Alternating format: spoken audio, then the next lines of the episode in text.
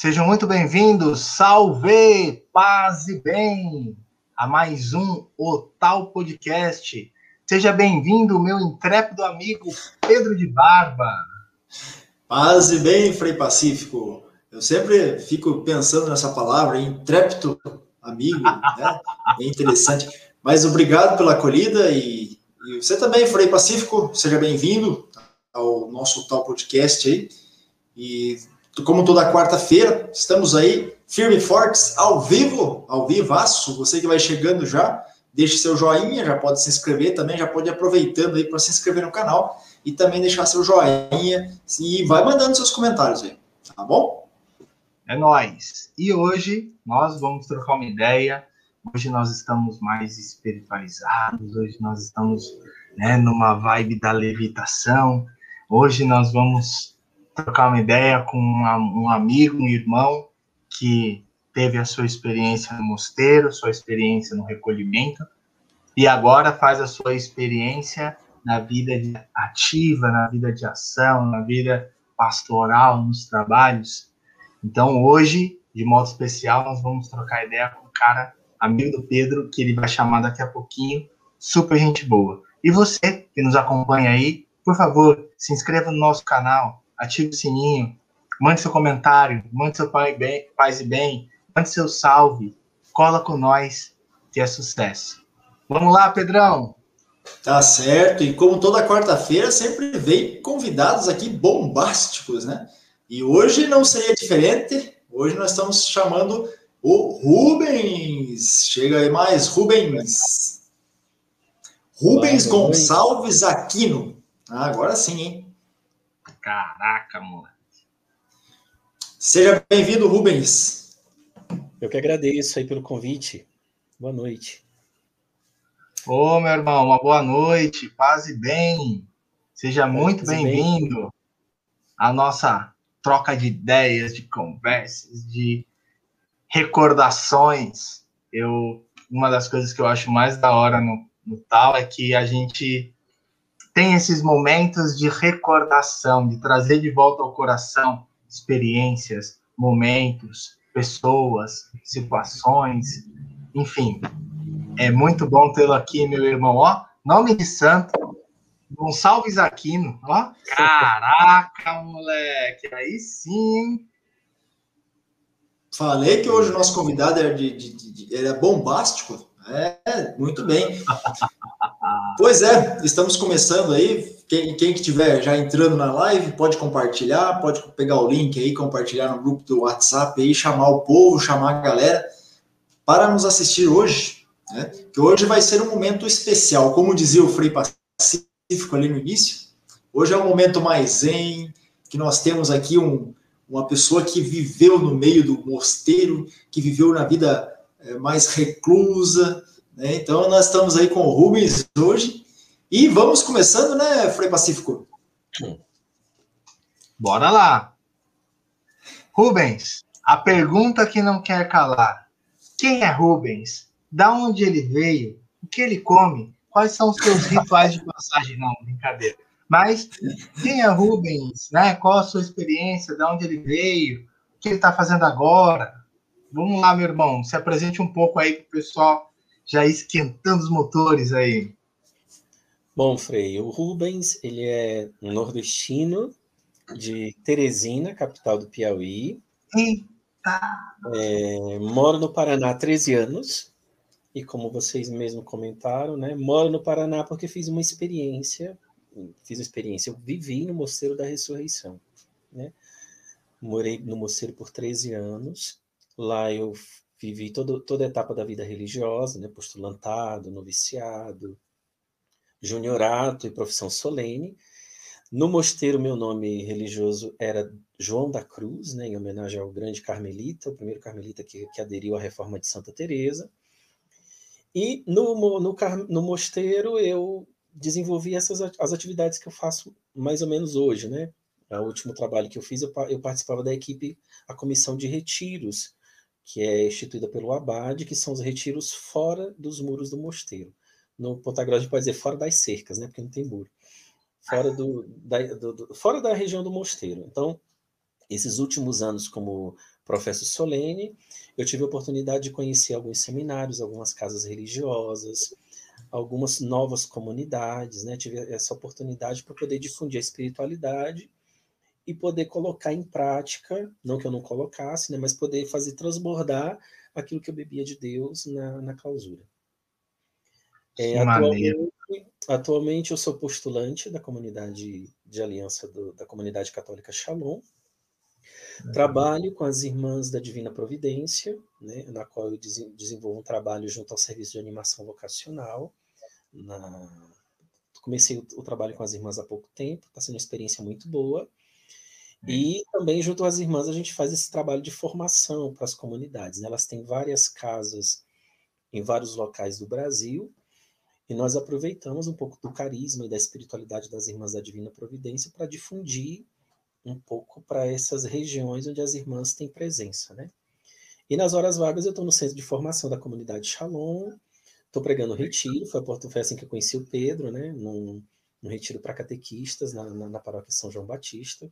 Tenho muita saudade, né? um povo muito acolhedor. E a minha vida se resume nisso hoje. Né? Sou estudante de teologia, né? fazia teologia no mosteiro, porém o curso não era reconhecido, então eu retomei o curso de teologia do zero aqui. Hoje eu sou eu sou teologando na PUC né, de, do, do Paraná, estou no segundo ano, estou indo aí para o quarto período de teologia, e é uma alegria muito grande, né? Eu sou muito feliz no que eu faço, muito realizado, estava ainda pouco conversando com a minha mãe, colocando um pouco essas experiências, né? Eu tive que pedir licença para ela poder sair, porque senão eu ia perder o horário. Mas é um pouquinho, um pouquinho da minha história hoje, né? É, como eu dizia, como eu dizia lá no, no, nos bastidores ainda, né? O que eu acho sensacional é que é, diversas pessoas que eu conheci, que fizeram a experiência monástica e que depois, com seu discernimento vocacional, foram tomando outros caminhos, é, várias dessas pessoas, na sua vida, os seus caminhos, é, exercitando e fazendo as mesmas coisas que faziam no mosteiro. Então, quando você fala assim, ah, eu continuo pregando retiro. Então, eu, eu, o que eu acho, assim, eu acho da hora é porque você vê que o carisma a espiritualidade beneditina, a espiritualidade em si cristã, ela não é fechada em uma instituição, ela não é, ela é dinâmica, ela se atualiza, ela se transforma, ela se metaforma, ela vai atingindo outros níveis. Então, cara, sensacional, eu acho isso muito legal. Como diz o, o, o Uber et Ober. Dentro e fora da cidade. Agora está fora dos muros, né? Exatamente, exatamente. Mas é como vai dizer um grande, um grande padre da igreja, né? Wagner Pontico, que foi de onde nasce também fluiu a toda a vida monástica. O monge é aquele que se separa de tudo para estar com todos, né?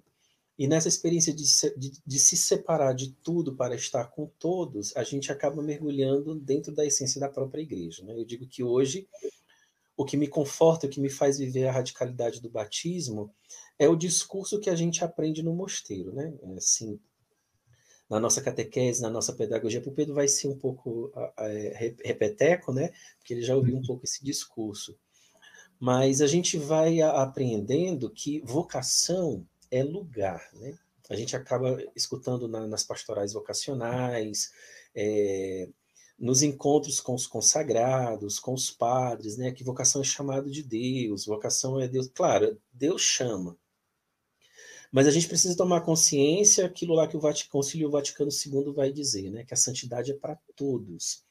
E quando eu tomo consciência que a vocação é lugar, eu vou dando passos e vou tendo consciência que sou eu que escolho o lugar que eu vou irradiar o, o meu batismo. A base de tudo está no batismo. Né? Eu, eu sou levado à pia batismal, que é o grande útero da igreja, e lá eu, eu, eu, eu me transformo, eu nasço, posso dizer assim, né? eu, eu me transformo num filho de Deus. Agora, de onde e como eu vou sinalizar esse batismo, sou eu que escolho. E a escolher, eu vou abraçar as consequências. Então eu olho toda a minha história, toda essa caminhada do mosteiro e nas outras congregações, porque eu passei por outras congregações também, eu vou vendo isso como é, margens que vão fazer o meu rio correr em direção a Deus, com todas as limitações que eu tenho, com todos os meus pecados, né? Mas a consciência maior, Frei e, e Pedro, que o mosteiro me deu é essa, né? Vocação é lugar. Eu escolho o lugar de onde eu vou irradiar o meu batismo, né? É como se fosse um grande tijolo à vista. E eu sou um tijolinho nesse grande nesse grande muro. Se eu não estiver no meu lugar, se eu não escolher, se eu não, se eu não procurar assumir o meu batismo, vai ficar um buraco naquele muro. E aquele muro vai ficar propenso a uma queda. Então, quando eu tenho a consciência né, que eu sou chamado a irradiar o Cristo pelo batismo, e aí do batismo, o como sou eu que vou escolher, a vida cria um colorido. Não que não tivesse um colorido, né? Mas assim, a vida vai criando, cria um colorido, a gente vai tendo uma dimensão eclesial, a gente vai tomando consciência, né? Que não é porque eu estou de hábito, que eu estou sem hábito, porque eu tenho um tal no pescoço ou não tenho um tal no pescoço, né? No caso da comunidade. Que eu sou mais ou sou menos, né? A gente vai entendendo que todos nós convergimos para um caminho só. O que vai mudar é a conversácio, como vai dizer no mosteiro, né? a pedagogia. O monge ele tem uma pedagogia para poder viver a radicalidade do batismo. Os frades conventuais têm uma, uma pedagogia própria para poder viver esse batismo. As irmãs, as irmãs da Divina Providência têm uma pedagogia própria. Um casado, né, como Pedro, tem uma pedagogia própria, como o leigo também tem uma pedagogia própria. Então, a conversácio é diferente, mas o itinerário leva para Deus. Então, isso é interessante. E graças a Deus a gente vai herdando isso com base do Concílio Vaticano II, né? Antes do concílio tinha aquela concepção: você quer ser santo? Então tinha que ser padre, tinha que ser freira. Não existia um meio termo, né? E com o Concílio Vaticano II a gente vai contemplando, né, São João Paulo II de um modo especial que vai dando boom nesse papel e nesse dinamismo do leigo e, e levando a honra dos altares muitos santos que viveram a sua realidade, cuidar dos filhos. A gente vê aí uma Santa Giana Beretta Mola, a gente vê um Pier uhum. George Fracassi, a gente vê agora esse, esqueci agora o nome, que é o, o que, que, que, o corpo está incorrupto e ele evangelizava pelas redes sociais, que foi o último agora que o Papa falou. Cutis. Cutis, é, o né? Cutis. Então a gente vai olhando para essa realidade, a gente vai dizer, meu Deus, é aquela coisa que o Papa João Paulo II dizia, né? Hoje o mundo precisa de santos com calça jeans. Não é desmerecendo né, quem viveu no silêncio da clausura e que consumiu a sua vida nos claustros ou na vida religiosa. Mas é uma, um viés para que a humanidade possa perceber que existem vários caminhos. Né? O meu fundador ele diz assim que a igreja é como um grande jardim florido. Então tem girassóis, tem bromélias, tem rosas. E o que dá a beleza da igreja é justamente essa harmonia. Né? Que, que tristeza seria se a igreja só tivesse rosas ou só tivesse girassóis. Né? Então, essa dinamicidade do espírito que vai suscitando né, um um padre, um padre Eduardo Micheles, né, fundador lá das Irmãs que eu trabalho, uhum. um São uhum. Francisco de Assis, um Moisés hoje na nossa realidade, que vai trazendo esse colorido e esse dinamismo para a igreja. E o que é interessante é que essas pessoas não queriam ter discípulos. A gente vai olhar a vida de São Francisco, a gente vai ver na vida de São Bento, o próprio Moisés, né? Agora, sexta-feira, nós vamos fazer 39 anos de fundação. O Moisés queria uhum. evangelizar queria evangelizar. Era uma decisão pessoal, né? Ele, é, então, é para ele. Dessa experiência, as pessoas vão se aproximando e vão dizer assim, eu quero ser como você, né? Eu quero viver a radicalidade que você vive, ou eu quero viver esse itinerário que você vive. E isso vai fazendo com que a igreja dilate, né? Eu acho que essa que é a nossa missão. Eu preparava uma formação com as irmãs para as vocacionadas, né? E a grande pergunta que a gente fazia é: que marca que você quer deixar da sua da sua história com Deus na humanidade. Porque é muito pobre você passar, é não é que você vai viver o exibicionismo, né? Mas é muito pobre você passar pela vida despercebido. É, eu digo despercebido assim, você precisa viver esse, essa intimidade com Deus e esse contato com o ressuscitado que passou pela cruz, essa experiência com o choque da ressurreição, vai fazer com que eu possa irradiar sem me aparecer, né, sem botar uma melancia no pescoço ou, sei lá, subir nos palcos. Mas essa experiência de Deus esse viver com Deus, ele atrai mais pessoas do que se eu tivesse num programa de televisão ou escrevesse grandes livros, né? E a gente vê também na, na, na história, uma Teresa de Calcutá, né? Uma irmã Dulce dos pobres. Que é legal. Viveram na que é legal. Pode falar, Fê, desculpa. O que é legal, que eu achei bacana que, que você colocou, é que muitas vezes na animação vocacional, muitas vezes na, na vocação, nós vemos que os jovens, eles é, carregam, às vezes, muita culpa, muita coisa assim, não, mas eu não sou digno porque eu faço isso, porque eu faço aquilo, porque eu tenho essa culpa, ou aquilo, não, Frei, mas como eu vou ser Frei, ou como eu vou ser irmã, por causa disso e daquilo, né, e eu acho bacana você colocar isso, né, que ah, Deus faz história com a gente, é, mesmo com os nossos pecados, mesmo com as nossas fragilidades, mesmo com as nossas fraquezas, né, Ele nos chama e nos convida a esse lugar e a, que a gente precisa é, tomar em nossas mãos a decisão e caminhar assumindo.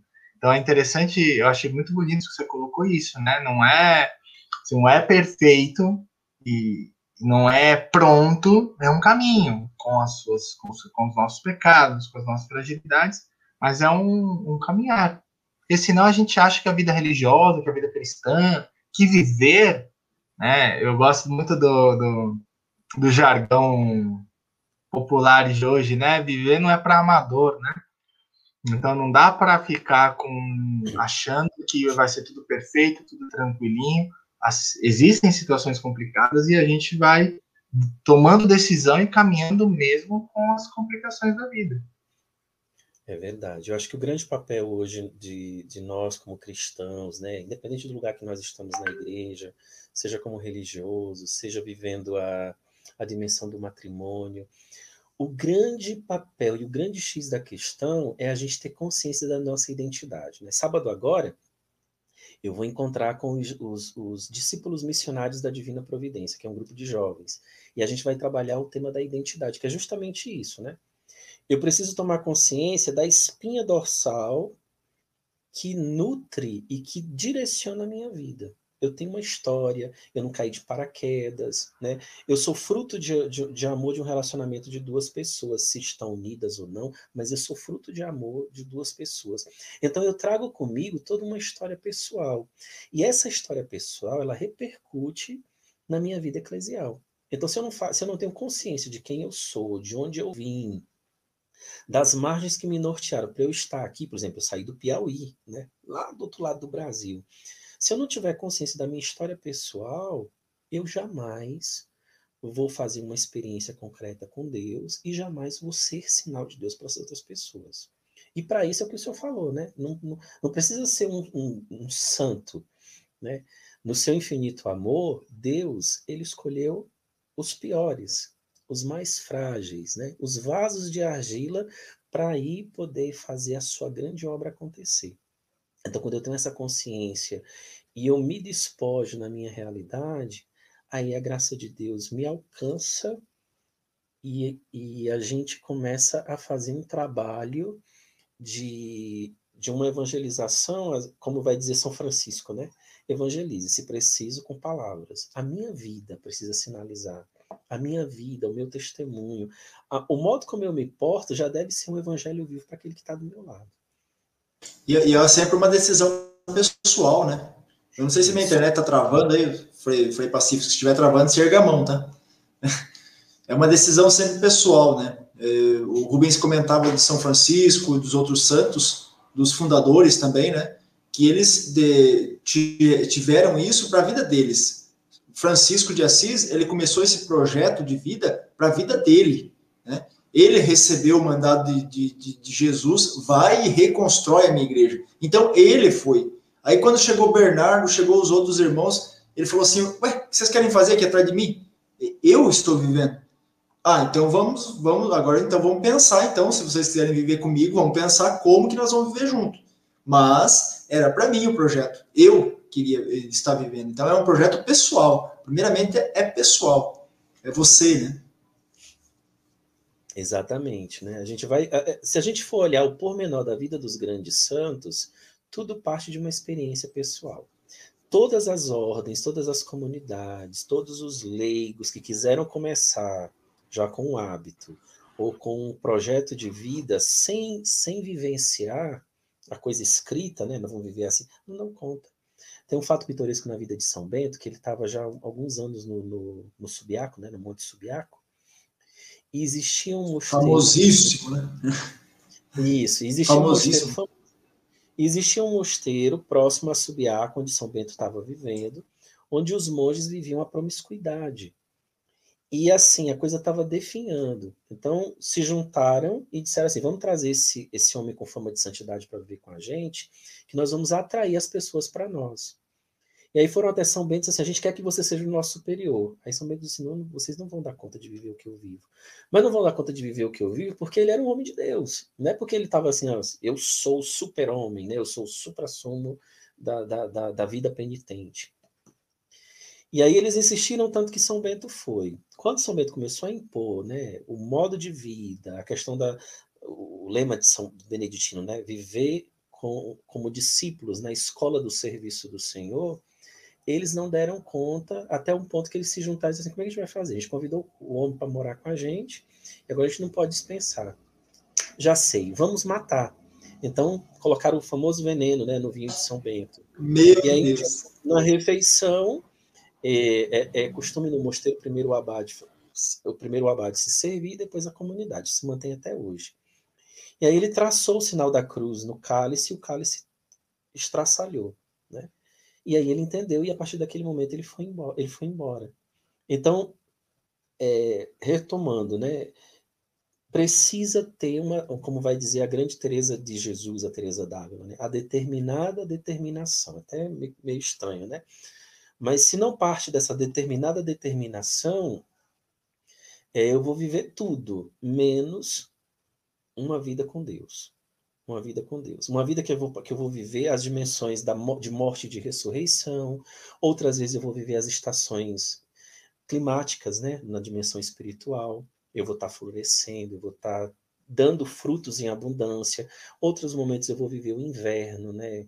uma, uma sensação de que parece que eu estou morrendo, mas que eu preciso olhar com visão sacramental, que é pedagogia para que eu possa crescer em determinadas situações da minha vida, e nisso a gente vai vivendo. É sempre esse dinamismo, né? De morte e ressurreição, morte e ressurreição, até que com a graça de Deus cheguemos todos né, a contemplar a sua glória. E ah, uma das coisas que eu. E tomara acho... que terminemos na, Pode falar, Pedro. Não, eu só ia fazer uma piadinha. Eu falei, é morte e ressurreição, morte e ressurreição. Tomara que a gente termine na ressurreição. uma coisa que eu acho, uma coisa que eu acho sempre é, interessante perguntar para quem está também nessa dinâmica como nós, né, de, de, de movimento pastoral, de trabalhos pastorais, de serviços com animação vocacional, enfim, né? Como que, né, depois de toda a experiência do mosteiro, como você consegue, por exemplo, é, ajudar as irmãs e mesmo na questão vocacional, é, a, é, a, partir das redes sociais, a partir desses é, novos instrumentos de evangelização, né? Como que que você consegue se relacionar com isso, né? Porque foram 13 anos no mosteiro, acredito que dentro do mosteiro a dinâmica com as redes sociais tem, é, tem a sua limitação até pela estrutura em si da vida monástica.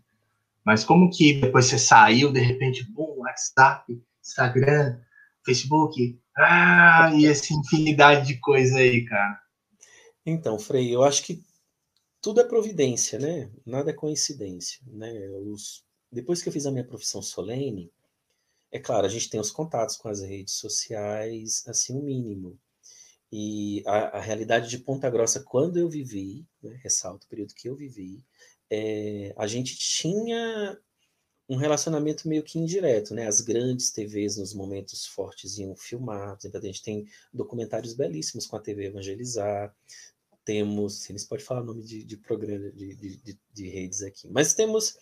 Pode, temos, pode vários documentários, né, várias entrevistas. Se for no Google, está assim pipocando. Então, eu, eu vejo como eu vejo eu, eu vejo tudo isso como uma providência, né? E assim, é, é, tudo é pedagogia, né? Então, para mim, não foi muito difícil o, sair e retomar esse, esse contato com, com, com redes, de, de, de, de, procurar evangelizar através desses meios de comunicação, porque era um pouco do que um pouco do que eu já vivia, né? Mas eu acho que tudo parte da experiência, né? Não sou assim o, o exemplo, né? Mas assim, pela, pela experiência que eu vivi no mosteiro e pela formação que eu tive, eu res, ressalto, né? Tudo parte do grande encontro. Né? Se eu faço um encontro com Deus, se eu vou desde a liturgia da missa do domingo, né? Nós que somos leigos, que temos acesso aí à missa dominical, que procuramos ter uma vida de oração, a gente precisa fazer desses pequenos momentos o nosso ponto de encontro, mas não ponto de encontro para rezar por rezar, né? Mas tendo a consciência de com quem eu vou me encontrar, como vai dizer Santa Teresa, né? A oração ela deve ser um, um trato de amizade. E quando a gente se encontra com um grande amigo, a gente procura ser o máximo transparente possível. E nessa experiência do diálogo com Deus, de poder trazer o evangelho, né, de encarnar o evangelho para a minha vida, eu vou meio que eu vou meio que é, irradiando isso. Né? É, eu vou trazendo a, as situações do Evangelho, as situações dos amigos de Deus, das Sagradas Escrituras para a minha realidade, e quase que normalmente né, eu vou é, atualizando isso no meu dia a dia. Eu, eu, vejo, eu vejo muito, muito por aí. Eu tive uma experiência muito, muito legal agora, né? Eu não conhecia o padre Eduardo Michelis, Michelis né? E aí, no contato com, a, com as irmãs, que é o fundador das Irmãs da Divina Providência, né? Eu fui vendo a beleza da, do trabalho que ele fez lá na Alemanha e como isso se repercute hoje na comunidade e como as irmãs têm isso tão, tão marcante né, no dia a dia delas gente vai vendo. É, eu, eu, eu, vou, eu vou tocando nessa realidade, vou vendo né, o ideal do fundador diante da, dos estatutos, das constituições que vou ter na experiência, e vou vendo que realmente elas procuram né, na seriedade. Tem, um, tem uma comunidade que é minha vizinha, são meu, minhas vizinhas aqui, e assim, a seriedade que elas têm de rezar pelas vocações, independente de ser uma, uma irmã da Divina Providência, ou um padre diocesano, ou outra congregação religiosa, mas a seriedade realmente de se colocar diante de Deus, de viver a radicalidade da consagração que elas fizeram, para que a igreja possa se dilatar, é, é, de deixar a gente constrangido, sabe? É de deixar a gente constrangido. Vou vendo nos meus irmãos da comunidade, né?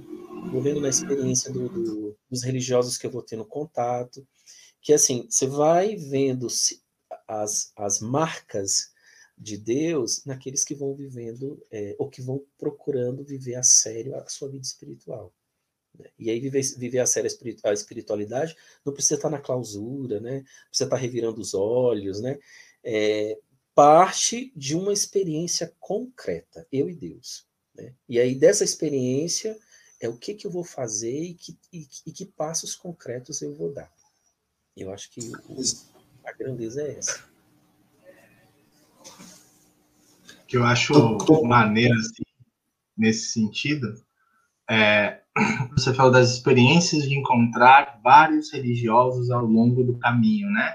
Ao longo da vida nós vamos encontrando várias formas de viver o evangelho, vários carismas, vários modos de entrega. E o que é, sempre me deixa fascinado nisso tudo é ver como que Deus na sua infinita bondade e misericórdia, né, ele suscita carismas diferentes dentro de uma mesma espiritualidade cristã. E dentro desses carismas, eles suscitam pessoas totalmente diferentes umas das outras. Então, eu acho isso sensacional. Né? Os vocacionados sempre me questionam, Frei, mas o senhor fala gíria, o senhor assim, assim, assado. Olha, não espera isso de todos os frades. Fica, já coloca seu coração na paz de nosso Senhor, que não é todo freio que você vai encontrar que vai falar firmeza, mano, é nós. Isso sou eu, freio pacífico.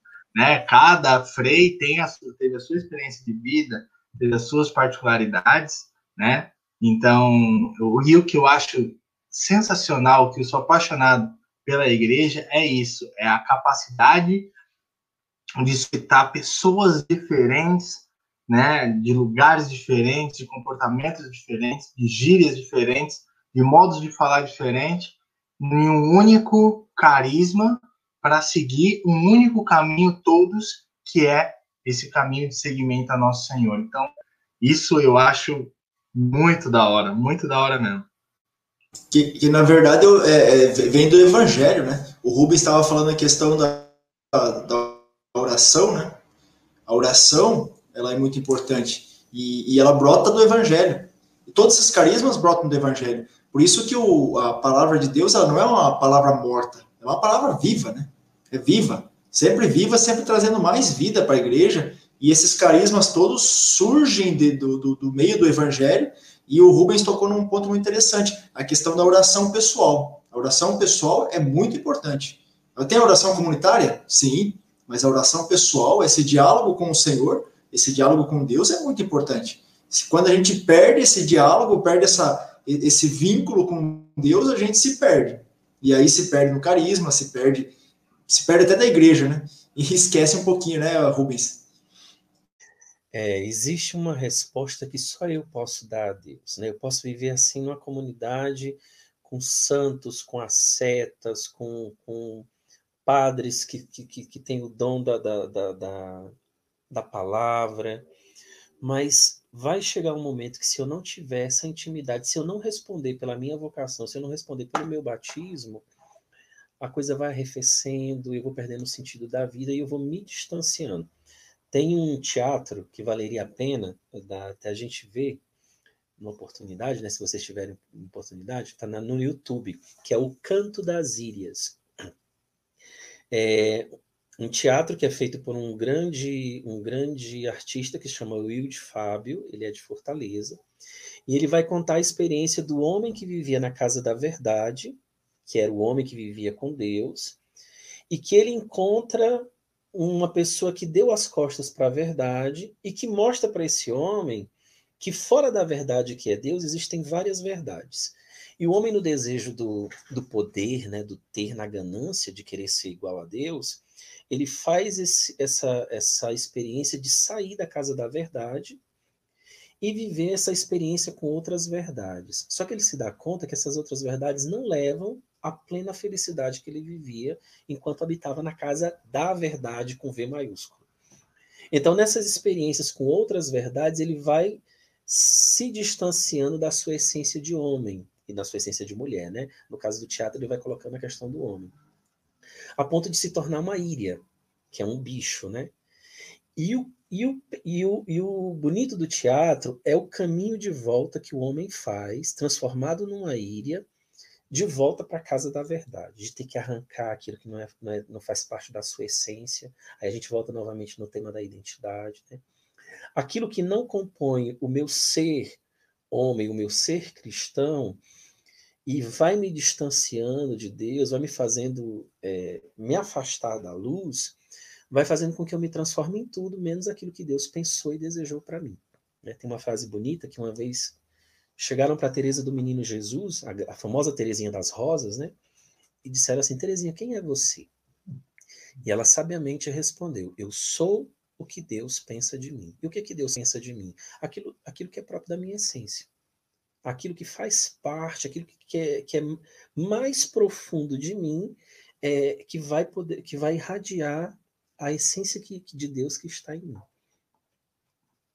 Só, só repete ali, Rubens, é, é, o conto das ilhas ou o canto? canto? O canto das ilhas, é o canto das ilhas. Opa, anotado. Isso me, me fez lembrar agora do Martin Buber, lembro de um texto do Buber que ele dizia que no, né, no juízo, né, como bom judeu, né, no juízo final, quando nós nos encontrarmos com Deus, ele não vai perguntar por que você não foi Moisés, por que você não foi Abraão, que você não foi esse ou aquele, ele vai perguntar por que você não foi você. Então, o, o que eu acho sensacional é isso, né? É, Deus nos convida é, quanto mais próximo de Deus, mais nós mesmos, mais nós abraçamos a nossa própria identidade, né? Nos tornamos aquilo que somos, de, de fato. Porque com um mundo tão pluralizado, com um mundo tão cheio de ideias, tão cheio de, de conhecimentos, de falsas certezas, é muito fácil se confundir, é muito fácil se deixar iludir e achar que a nossa identidade é isso ou aquilo, achar que nós, ah, agora eu sei que eu sou porque agora o tempo todo estava sendo iludido, agora eu sei. Então, quanto mais nós nos enchemos de certezas, mais nós nos afastamos de Deus. Eu acredito nisso, porque Deus não é certeza, Deus é mistério. É, e mistério, né, para não ficar com essa coisa, nossa, Deus é mistério, né, mas é, é, é mistério é aquilo que vai se revelando e se desvelando, né? No, clássico da coisa, né? Aquilo que vai se revelando e se desvelando ao longo da vida e faz com que a gente consiga verdadeiramente assumir a nossa própria identidade como pessoa, como filho de Deus, como ser humano, né? Então eu acho isso muito da hora, porque isso nos conduz a uma certa com o trocadilho do meu nome, a um estado de passividade e de ser pacífico muito grande. Eu acredito muito nisso. Então, eu acho isso muito louco, porque a gente vai sendo verdadeiramente a gente mesmo, quanto mais próximo de Deus nós estamos. Verdade. Faz lembrar também, Frei, um, uma grande santa do Carmelo Descalço, uma monja, que se destacou porque era judia né, e abraçou o catolicismo de um modo especial por ter contato com os escritos de Santa Teresa, que é a famosa Edith Stein ou Teresa Benedita da Cruz, né? Tem uma frase dela que eu gosto muito. Ela vai dizer que assim, Deus criou as almas humanas para si. Ele quer uni-las a si e lhes dá a imensa plenitude e incalculável felicidade de sua própria vida divina, ou seja, Deus ele deseja, vou falar a frase logo, né? Deus criou as almas humanas para si. Ele quer uni-las a si e lhes dá imensa plenitude e incalculável felicidade de sua própria vida divina. E isso já nessa terra. Então, ela sintetiza que o desejo de Deus, né, o anseio de Deus, é essa união, né? É a união, é o, é o laço que junta coisas desiguais, como vai dizer Santa Teresa, né? Ele ata e a alma pede para que nunca se desate, né? E nessa consciência de, dessa busca dessa interioridade, dessa, de, dessa intimidade com Deus, eu vou dilatando, eu vou dilatando da realidade que eu vivo. A gente ouve na igreja hoje falar, a igreja precisa de vocações, claro, a igreja precisa de vocações, mas eu preciso trabalhar o chamado que Deus fez em mim. Eu não posso sair gritando aos quatro cantos do mundo que existem poucos, poucos operários, como diz aquela musiquinha, né? Poucos operários, poucos trabalhadores e a fome do povo aumenta mais e mais. Mas como é que eu correspondo a essa fome de Deus dentro de mim? Na minha vida, com a minha família, com a comunidade que eu vivo, né? Então precisa partir do meu interior para o exterior, como vai dizer o Moisés, né? É de dentro para fora, não de fora para dentro. Porque senão eu acabo é, sinalizando a mim mesmo. Né? No gritar o evangelho, acabo gritando a minha pessoa, as minhas ideias, as minhas práticas. Né? E quando eu vivo essa dimensão da interioridade, da, da unidade com Deus, eu deixo Deus ser Deus e eu me dobro sem pieguismo, né? sem, sem, sem fanatismo, né? mas eu me dobro à vontade de Deus. Tem um consagrado que mora em Sobral, que ele me disse uma frase uma vez me visitando no mosteiro, que me marcou muito, né? Eu contando para ele um pouco das mazelas e das noites que eu vivia, né? Ele dizia assim, Rubem, na época Dom João, né? Dom João, o amor é como uma roseira, ele se dobra para não quebrar. Quando a gente vive o enrijecimento, né, de normas, o enrijecimento de do que eu acho, né, a síndrome da Gabriela, não porque eu nasci assim, vou viver assim, porque minha mãe me ensinou assim, então eu tenho que morrer assim eu vivo tudo menos uma dimensão de vida comunitária. E vai ficando uma coisa tão engessada, uma coisa tão, tão azeda, sabe? Que as pessoas querem tudo menos estar perto de você. Né? Eu faço experiência, é, quando eu estava na, na, filosofia, né? eu fiz experiência com um religioso que ele deixou a vida religiosa. Mas assim, ele olhava com muito saudosismo. Ah, porque os meus ex-confrades. Ah, porque a vida que eu levava. Mas quando você sentava para ouvir ele falar do, da realidade conventual, não dos frades, né, mas da realidade conventual que ele tinha lá na comunidade dele, era só coisa ruim. Então era uma pessoa que era azeda, eu dizia, eu dizia assim, essa, essa, é a nova estátua de sal do, do, do, do, do milênio, né? Fica olhando para trás, virou uma estátua de sal, esqueceu de viver a sua vida e esqueceu que existe assim uma vastidão, né? O bendito quintal sem muros, como diz o Moisés, né? Existe uma vida. Então a pessoa fica olhando para trás com remorso, vive azedo e transforma a vida de todo mundo azedo, porque a coisa pior que existe é você se aproximar de uma pessoa que resmunga. A gente tem as nossas dificuldades, né?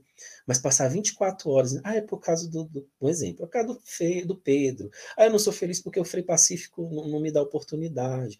Ah, porque o, o, o Papa, o Bispo, o Cardeal, todo mundo tem culpa.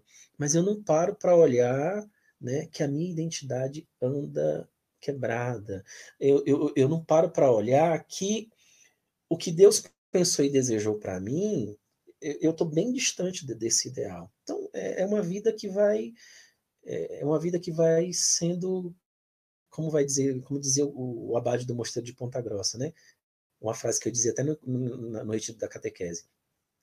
Ele dizia para os monges, mas eu atualizava lá para os catequistas dizendo para o cristão, né? Um cristão que não reza, um cristão que não tem a dimensão da sua identidade, ele se torna, com o passar do tempo, um aborto espontâneo.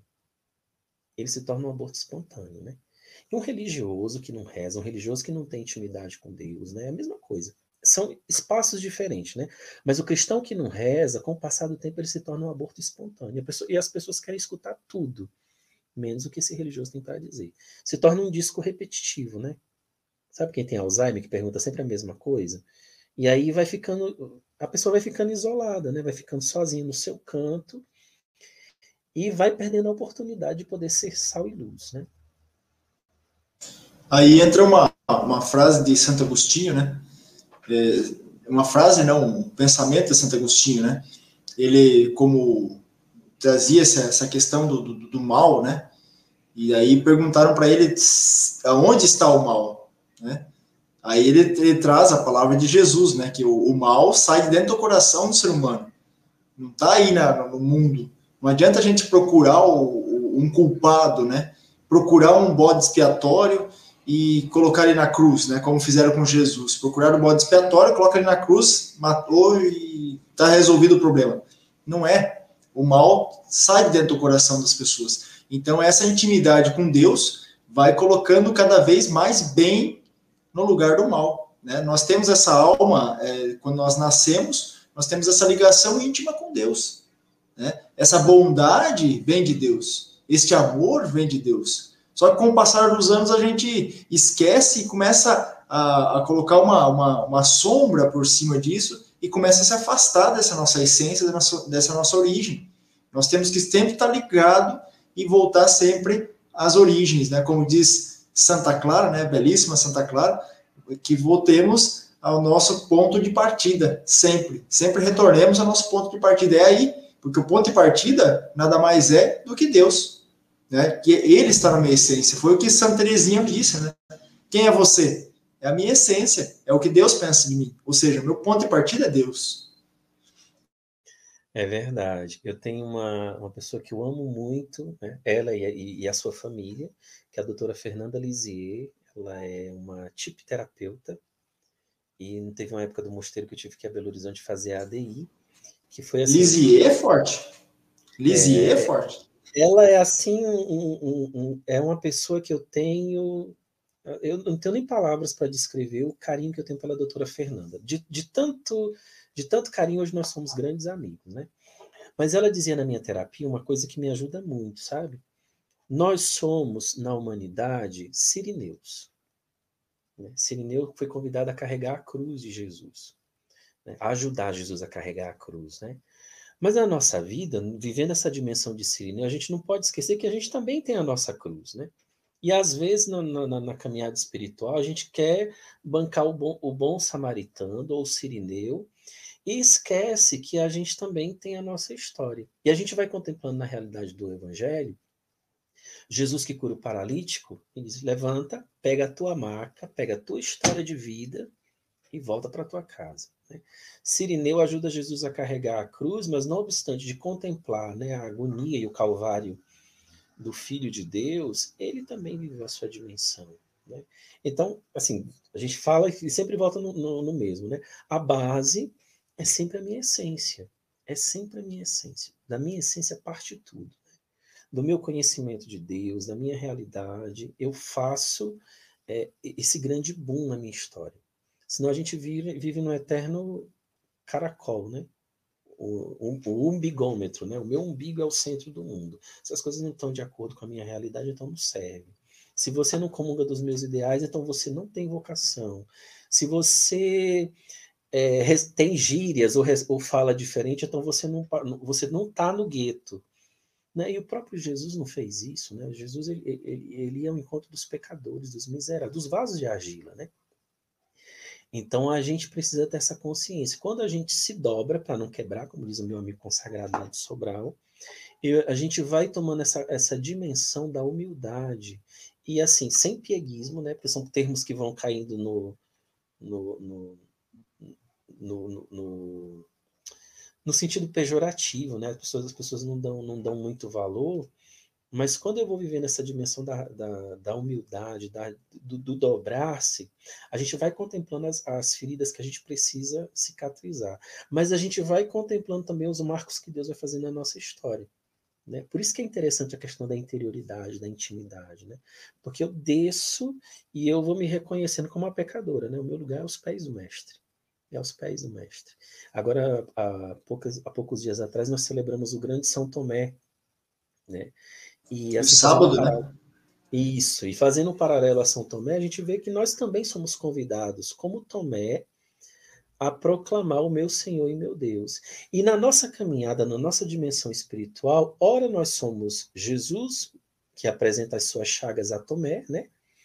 E outras vezes nós somos Tomé, aquele que desacreditou, né? Aquele que muitas vezes, ah, se eu não, se eu não tocar nas chagas, eu não vou crer.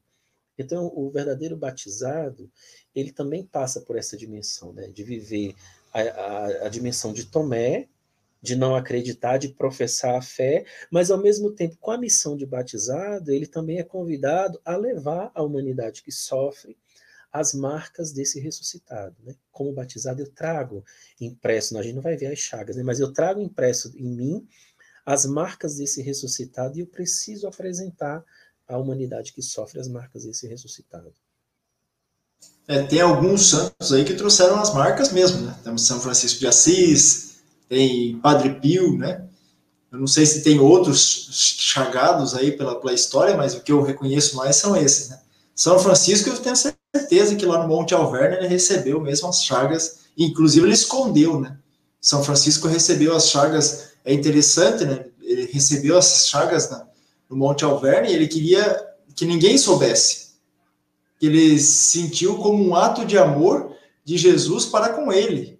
Ele não queria que ninguém visse aquilo. Era uma, uma, uma intimidade que ele tinha com o Senhor. Então ele não queria mostrar isso para ninguém, né, Frei Pacífico? Frei Pacífico pode falar muito bem melhor aí. Eu, eu sou, tenho um, um carinho muito grande pela, pela figura do Francisco crucificado, né, o chagado. Mas dois santos que eu gosto muito né, da vida e, e que, que tem uma, essa história do, da serem estigmatizados, Santa Gema Galgani e Santa Teresa Neumann, o Neumann, eu não sei a pronúncia correta, mas Santa Teresa, não sei se é Neumann ou se é Neumann, mas enfim, Santa Teresa, que ela recebeu, a Santa Teresa foi os açoites, e Santa Gema Galgani a marca da, da, da, do carregamento da cruz. Então, eu, eu, ouvindo as histórias das duas santas e também de São Francisco, né, e lógico, puxando a brasa para minha sardinha, é, tem, para mim, a história de São Francisco é muito forte porque quem apareceu para ele foi Jesus crucificado, mas um serafim, né, com as seis asas, né?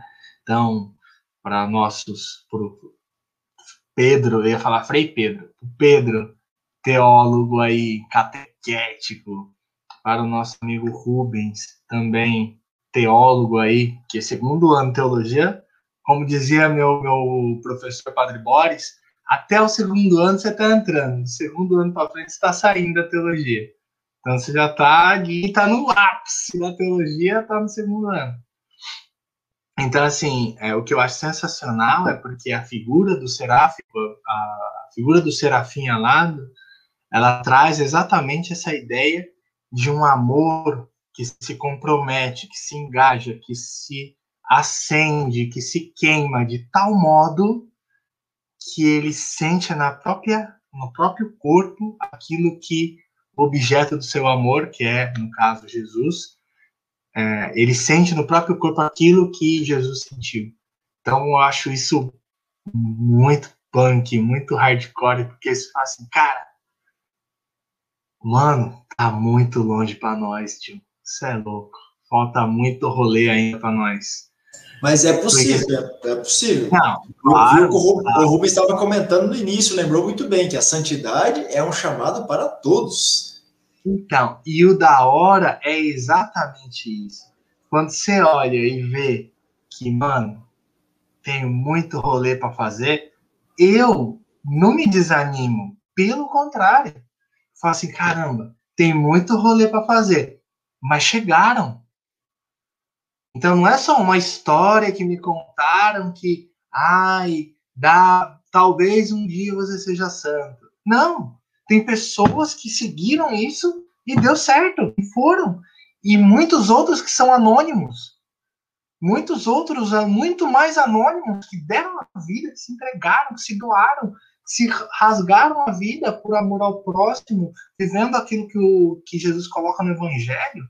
Então, o que eu acho, e aí um exemplo clássico, Rubens, que nós temos na nossa província, é um freizinho que faleceu aos 90, há mais de 90 anos, quase 97 anos, baixinho, paraibano, Frei Maximiliano Pereira. Aquilo é um homem, para mim, aquilo é um santo. Eu tenho a graça de, de, falar de boca cheia que convivi com ele. Também um outro que foi meu confessor aí em, quando era postulante em Curitiba, que é Frei Bonifácio, lá dos Capuchinhos, que faleceu com fome de santidade também. São pessoas que anônimas, mas que doaram a vida. E que, para mim, por mais que eu fale assim, mano, tem muito rolê, tem muito chão para rodar ainda nessa estrada, mas eu falo assim, cara, dá para chegar, mano. Né? Frei Max chegou, Frei Bonifácio chegou, cara, dá para fazer o rolê, entendeu? Então eu, eu me animo mesmo, cara. Eu acho que assim, cara, da hora. É, mas é isso mesmo, não pode desanimar, né? A gente olha a vida de, por exemplo, nós vamos olhando também na, na, na história da igreja os diários que foram deixados por alguns santos que viveram a sua vida em noites escuras. Vou pegar um exemplo bem mais próximo, né? Uma Madre Teresa de Calcutá. Né? Tem um grande livro dela que foi um best-seller, que é o diário espiritual dela, que é o Venha e Seja Minha Luz, onde ela vai descrever toda a sua via de noite escura. Né? Ela dizia assim: Olha, eu vou para a capela, mas eu rezo, mas eu não, parece que Deus, aí bota três pontinhos, né? Parece que Deus não existe, né? Mas em momento nenhum ela, ela olhou para trás, ela abandonou e ela percebia que essa era a via para que ela pudesse viver a sua, a sua unidade né, com o objeto do seu amor.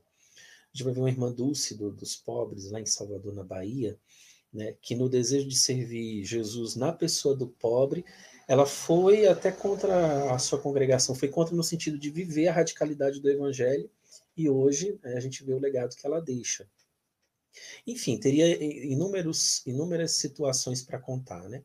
Uma experiência de vida monástica, eu tive a oportunidade de conhecer a Grande Cartucha, aqui no Brasil, que fica em Ivorá, no Rio Grande do Sul.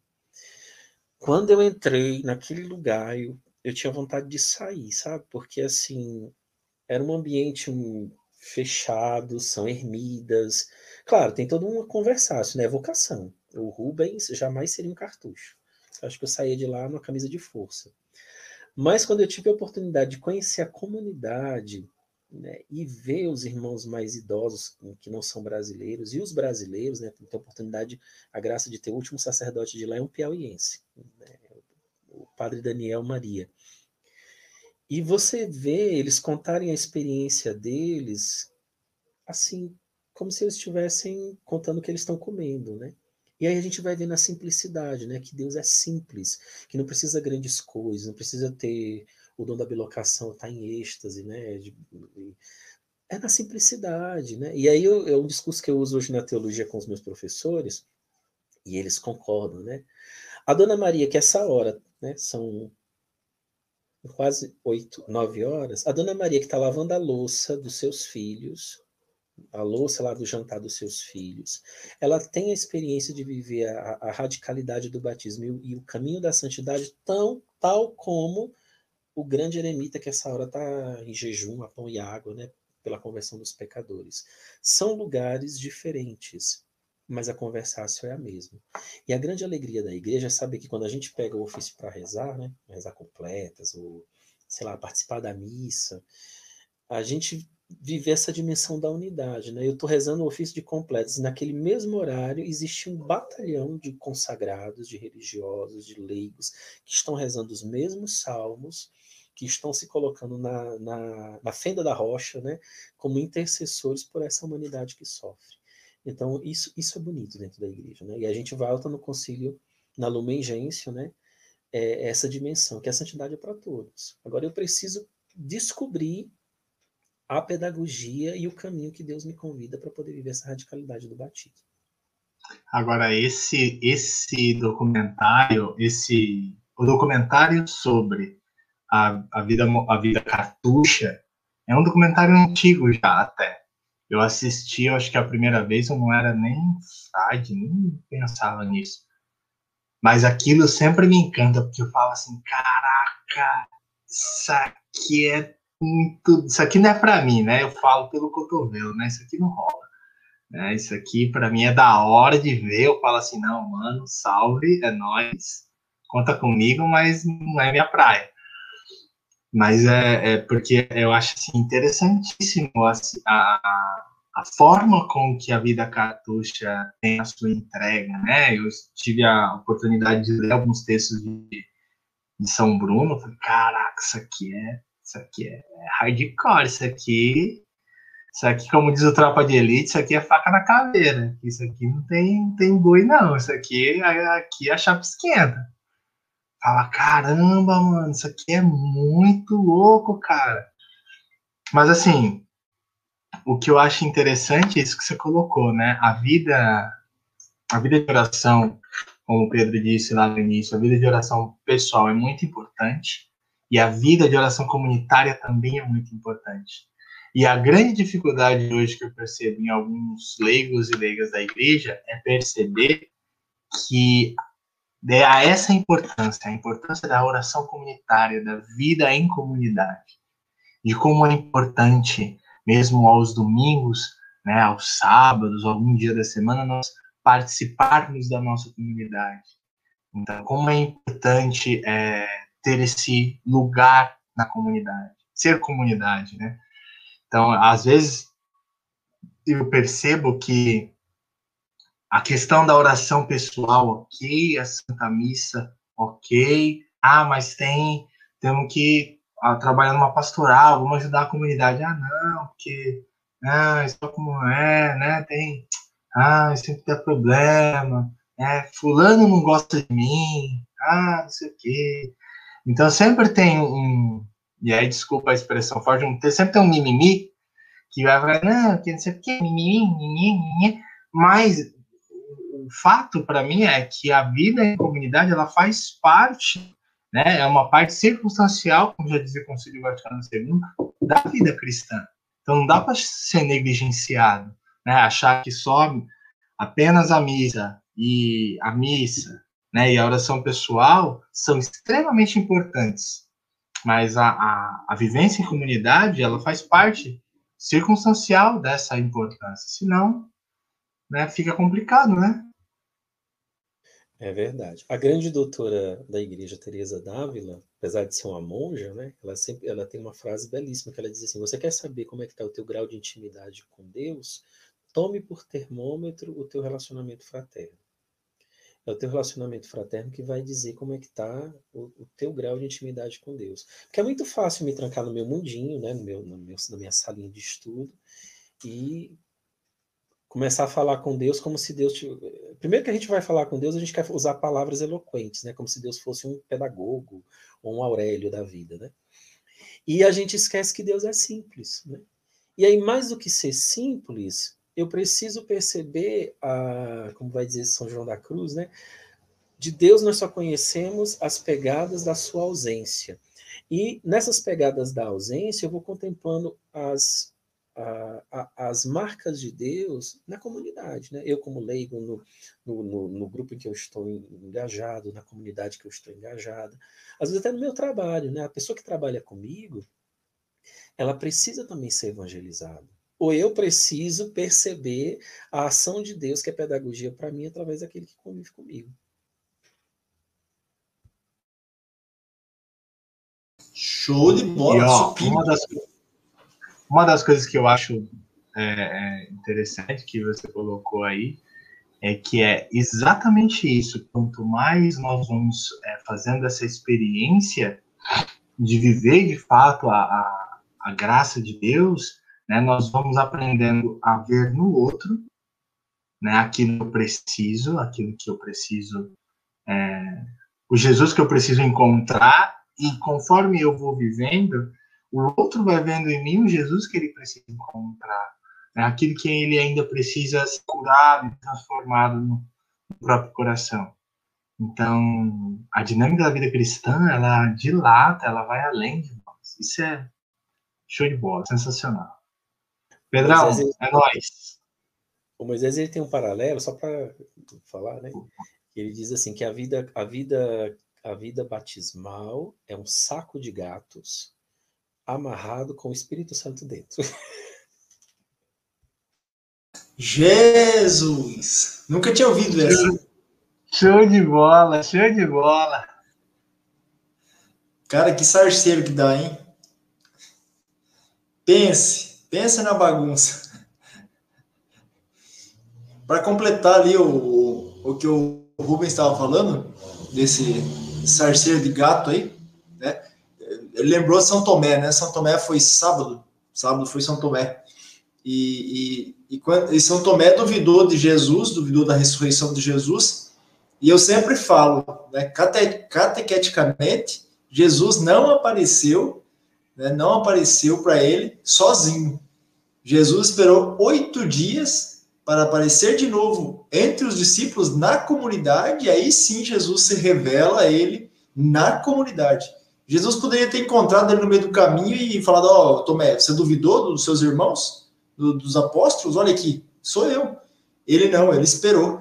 Esse é catequeticamente dizendo que na comunidade Deus se revela. Na comunidade, Jesus também se revela na comunidade. É o lugar prioritário, prioritário né? Verdade. É, Frei Pacífico. É, hoje foi, hoje rendeu, hein? Nós tivemos uma, uma formação espiritual hoje aqui. Esse podcast vai ter que ficar gravado aí para pra, as nossas futuras gerações aí, ó. Dá para usar para os vocacionados. Eu já estava levitando aqui já. Olha, use com seu, seus, seus, seus encontros vocacionais aí, para Pacífico. Dá para dá usar esse, esse, esse vídeo, esse total podcast aí. Olha, pois coisas é. profundas aí. E, e o homem é traz.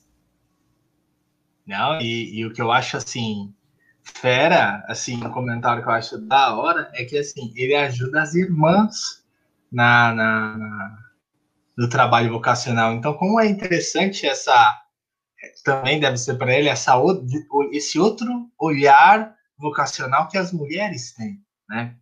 Então, porque é outra, outra psique, é outra, outra ideia, né? Então, assim, eu sempre vejo assim, caramba, deve ser. Quando ele falou, fiquei assim, cara, deve ser muito louco, porque é outra, né? Outra pegada, né? As irmãs, até teve uma irmã que mandou um salve aí pra gente, que logo mais ela vai colar aí. Mas, assim, é, é outro rolê, né? Então, assim, é outra forma de pensar, é outra psique, é outro rolê. Eu fico assim, cara, deve ser muito louco, né? É, mas é muito edificante, sabe? E assim, eu tenho, eu tenho, eu tenho a providência né, de trabalhar com essas irmãs e a oportunidade de poder tocar no carisma. É interessante porque a casa que eu trabalho é uma casa que comporta três ou quatro comunidades, acho que mais de 70 irmãs.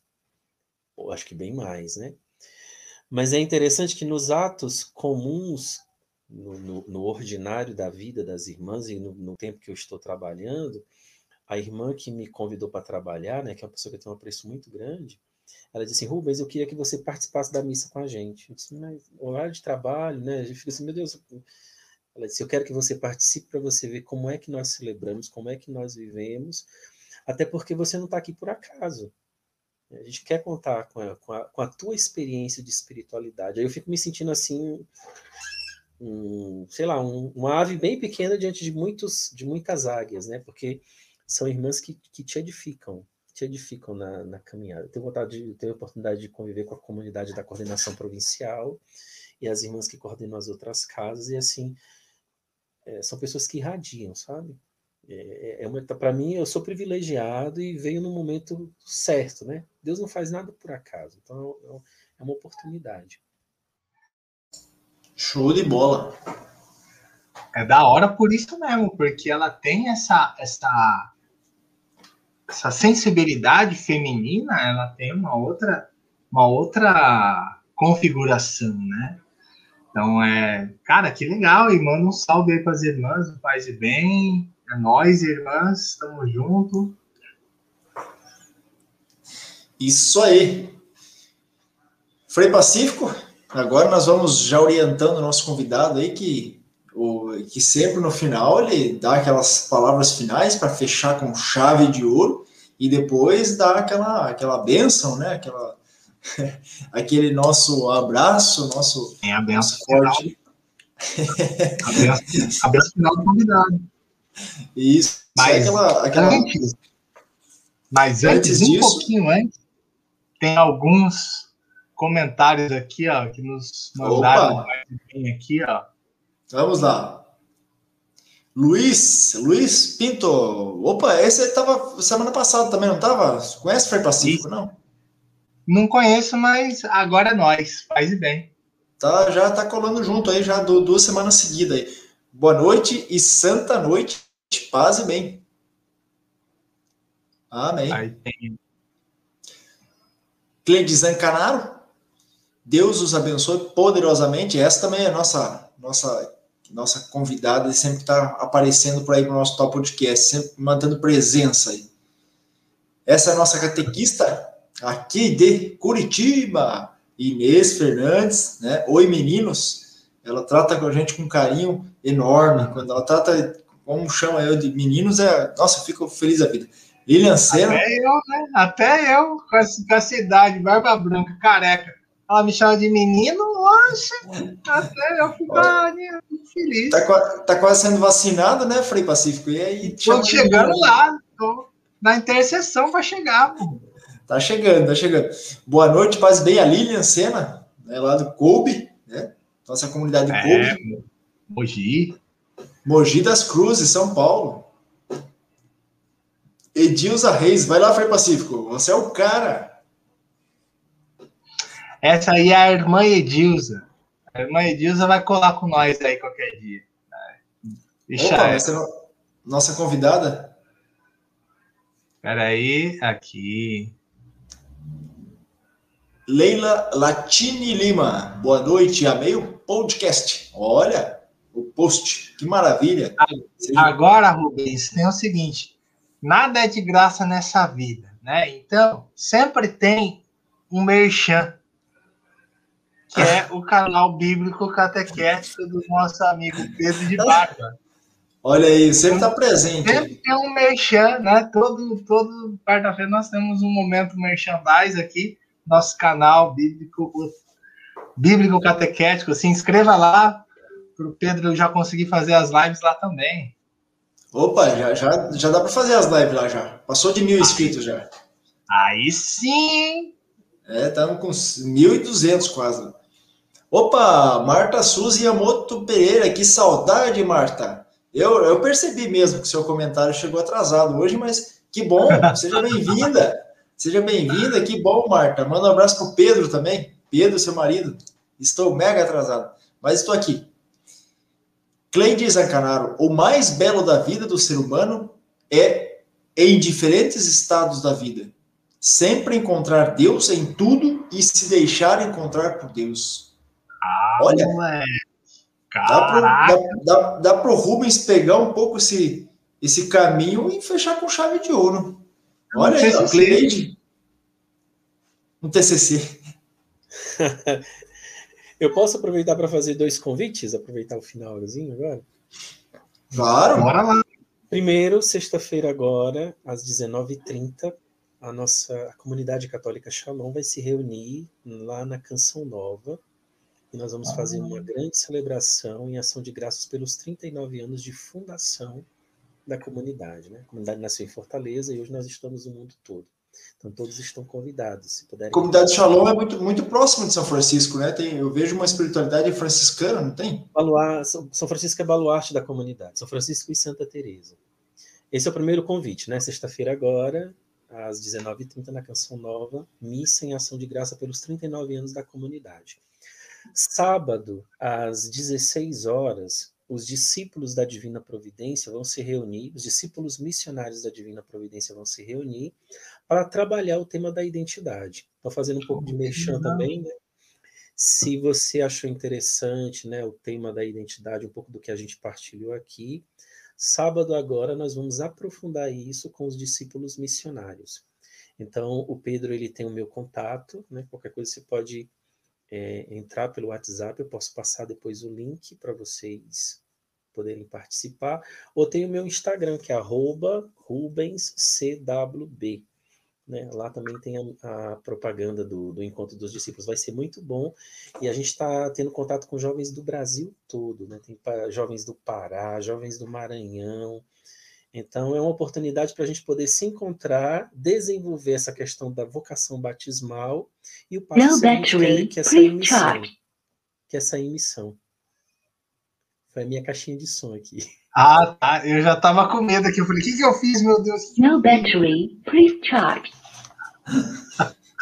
assim, faz ó. isso que, que o Frei cai daqui desmaiado do coração.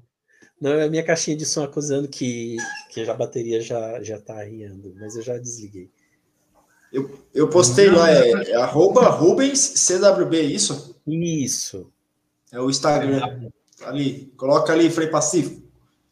Vou colocar aqui, ó, peraí. O pessoal procurar lá no Instagram, já tem o, o, o, a fotinha lá da divulgação de sábado agora, então já temos encontro marcado aí para sábado. Jovens, é mais para jovens, né? Mas todos estão convidados, né?